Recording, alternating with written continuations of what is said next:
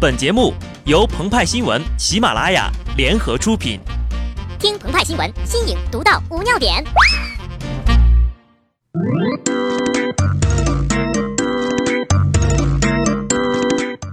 本文章转自澎湃新闻、澎湃联播，听众朋友们，大家好，我是机智的小布。高考第一天已经落下帷幕了，每年的高考题呀，尤其是作文题，比学生更关心的是老师。比老师们更紧张的是家长，比家长们更激动的是段子手们。属于段子手们的考试才刚刚打响，但是段子手也分档次，凡人级别的选手还在盯着高考作文题抓耳挠腮呢。长得好看的神仙级别的段子手，比方说鹏鹏和派派，已经开始研究起了数学卷了。最让鹏鹏印象深刻的是全国卷一的作文题，从中可以感受出出题人对文科生的恶意。出题人怕题目太难吓倒考生，所以呢，专门用漫画给出了题干。不仅如此，他还留了八百多个格子让考生填写解题过程。请问你这是在侮辱鹏鹏吗？谁说段子手做不了线性代数？哎哎哎哎，等等啊！你你是不是走错考场了呀？鹏鹏他说了，生在人世间，你我皆凡人，所以呀，咱们还是聊聊高考作文吧。配图三的这幅漫画呀，就出自广东省使用的全国卷一的作文题。考生根据漫画的内容和语义，选好角度，确定立意，写一篇作文。常年浸淫于调查性报道的记者鹏鹏，又按耐不住内心的冲动了。经验告诉我，只要细心观察、严谨推理，依旧可以洞察到真相。为什么一个总考高分的学生头发稀疏、干枯分叉？为什么一个徘徊在及格线边缘的学生却拥有着一头乌黑茂密的莫西干？这背后是压力导致，还是环境污染造成？脸上的疤痕又是来自哪里？是无良洗发水厂商，还是劣质纸商家留下的？这个背后隐藏了哪些不为人知的秘密？又有着什么样的故事？敬请收看二零一六年年度高考作文揭秘。聪明绝顶，我的头发去哪儿了？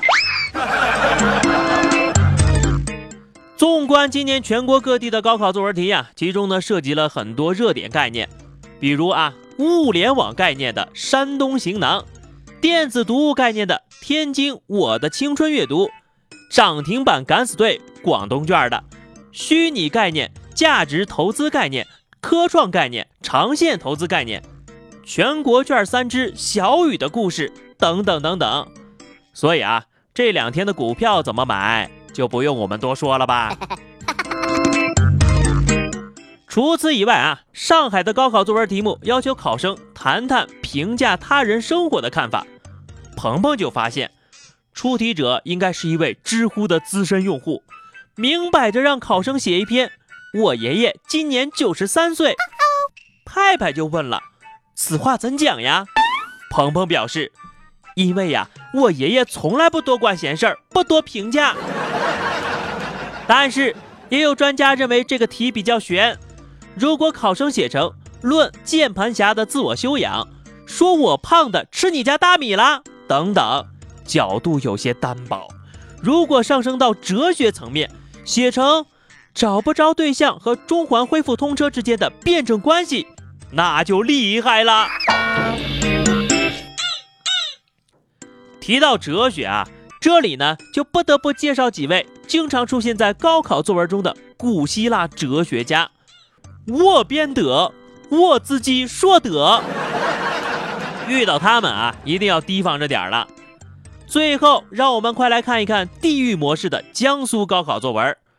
俗话说，有话则长，无话则短。也有人说，有话则短，无话则长。无话的时候，也要说出自己的见解。在这个时代，是彰显个性还是提倡创新？长久以来啊，不少人都有这样一种认识误区，太过在意和迷信长短的问题。其实呀，画好不好就跟活儿一样，是吧？不在于长短，而在于该说话的时候说话，不该说话的时候你就闷声发大财。但到底是有话还是无话，长说还是短说？鹏鹏准备试答此题，整篇作文加上标点，一共就五个字儿。我写完了。什么是个性？人家答题我不答。什么是创新？人家答题我不答。老子云：“道常无为而无不为。”所以呀，话可以长说而短说。那么我选择短说。此文一出，要么满分，要么零分，就看阅卷老师能不能改到我的点了。今年的六月七号是澎湃联播诞生两周年的纪念日了。八号，考生们依然要踏上考场。最后呢，送给大家一首歌，祝你们保持状态，再接再厉。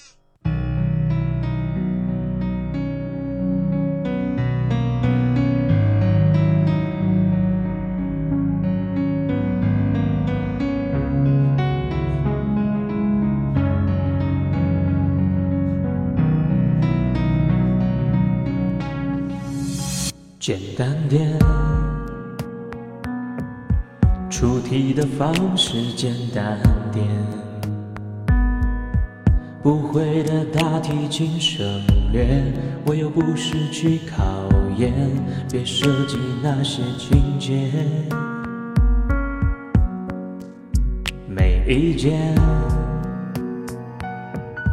我只想看看你怎么变。出的题目太表面，像有套路的小编，考生一眼能看见。该配合你拿的分数，我视而不见。别逼一个最爱你的人去心乱变。